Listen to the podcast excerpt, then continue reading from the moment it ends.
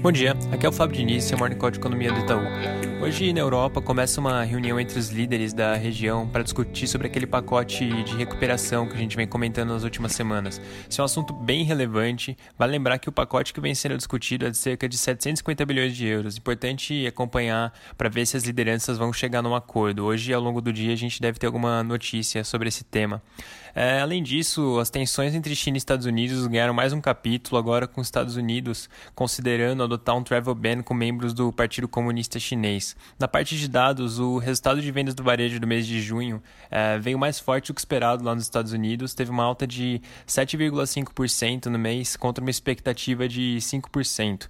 Por outro lado, aquele dado semanal de pedidos de seguro-desemprego que eu comentei ontem acabou ficando de lado. Foram 1 milhão e 300 mil novas solicitações, um pouquinho acima da expectativa, que era de 1 milhão e 250, então praticamente ficou em linha com o que tinha sido observado na semana passada. No Brasil, a discussão política segue totalmente focada na reforma tributária, como foi ao longo dessa semana. Tem vários jornais falando que o ministro Guedes pretende enviar a proposta do governo na terça-feira, e como tem sido de costume, o ministro não tem dado muitos detalhes sobre o que, que vai ter nesse texto, mas ele já confirmou que nessa primeira fase da reforma eles vão propor a criação de um IVA federal pela unificação do PIS do COFINS. Então vale lembrar que as medidas que estão tramitando no Congresso elas são mais amplas, elas unificariam impostos não só em âmbito federal, como essa que tem, sendo, tem sido sinalizada pelo governo, mas também em âmbito estadual e municipal. O ministro não entrou muito no mérito de alguns outros pontos do texto, como esse próprio imposto sobre transações digitais que vem ganhando é, força na, nas discussões da última semana. Ele deixou claro que a ideia nesse primeiro momento é avançar em pontos que já são harmônicos. Então, é, o que a gente tem observado é como ele tem dialogado melhor com o, com o Congresso, aqui no caso principalmente com o Rodrigo Maia. Mais uma vez é importante destacar como essa discussão vem ganhando força. É bem importante ficar de olho nos desdobramentos que isso pode ter. Certamente ao longo da semana que vem esse vai ser um dos principais destaques do lado político.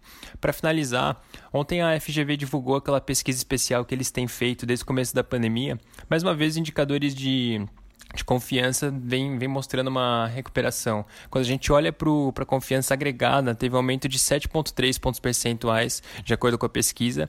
E aqui vale destacar a confiança da indústria, que teve uma, mais uma vez uma alta bem forte, é, a pesquisa mostra um aumento de 17,3 pontos percentuais, o que, se se confirmar, a gente vai ter é, mais convicção disso quando a pesquisa final for divulgada nas próximas semanas, mas isso se confirmando, mostra um, a indústria 6,2% no, no, abaixo do nível pré-pandemia. Então, assim, uma recuperação forte.